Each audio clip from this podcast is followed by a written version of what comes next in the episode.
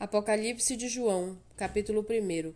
Revelação de Jesus Cristo, a qual Deus lhe deu para mostrar aos seus servos as coisas que em breve devem acontecer e que ele, enviando o seu anjo, deu a conhecer ao seu servo João, que atestou a palavra de Deus e o testemunho de Jesus Cristo quanto a tudo o que viu. Bem-aventurado aquele que lê, e bem-aventurados aqueles que ouvem as palavras da profecia e guardam as coisas nela escritas, pois o tempo está próximo. João, às sete igrejas que estão na província da Ásia.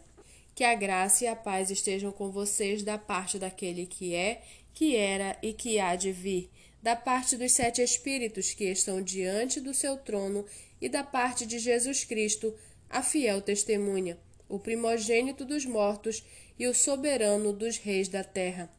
Aquele que nos ama e pelo seu sangue nos libertou dos nossos pecados e nos constituiu reino, sacerdotes para o seu Deus e Pai. A ele a glória e o domínio para todo sempre. Amém. Eis que ele vem com as nuvens e todo o olho verá, até mesmo aqueles que o traspassaram. E todas as tribos da terra se lamentarão por causa dele. Certamente. Amém. Eu sou o Alfa e o Ômega, diz o Senhor Deus, aquele que é, que era e que há de vir, o Todo-Poderoso. Eu, João, irmão e companheiro de vocês na tribulação, no reino e na perseverança em Jesus, estava na ilha chamada Pátimos por causa da palavra de Deus e do testemunho de Jesus. Achei-me no Espírito no dia do Senhor e ouvi atrás de mim uma forte voz, como de trombeta, dizendo: Escreva no livro o que você vê e mande-o às sete igrejas: Éfeso, Esmirna, Pérgamo, Tiatira, Sardes, Filadélfia e Laodiceia. Voltei-me para ver quem falava comigo, e ao me voltar, vi sete candelabros de ouro, e no meio dos candelabros um semelhante a um filho de homem, com vestes talares e cingindo a altura do peito com um cinto de ouro a cabeça e os cabelos dele eram brancos como a alva lã, como neve. Os olhos eram como chama de fogo. Os seus pés eram semelhantes ao bronze polido, com que refinado, como que refinado numa fornalha.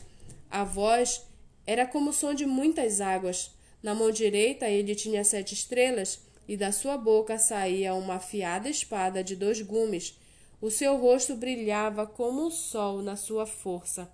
Ao vê-lo, caí aos seus pés como morto, porém ele pôs sobre mim a mão direita, dizendo: Não tenha medo, eu sou o primeiro e o último, e aquele que vive. Estive morto, mas eis que estou vivo para todo sempre, e tenho as chaves da morte e do inferno. Escreva, pois, as coisas que você viu, as que são e as que hão de acontecer depois destas. Quanto ao mistério das sete estrelas que você viu na minha mão direita, e quanto aos sete candelabros de ouro, as sete estrelas são os anjos das sete igrejas, e os sete candelabros são as sete igrejas.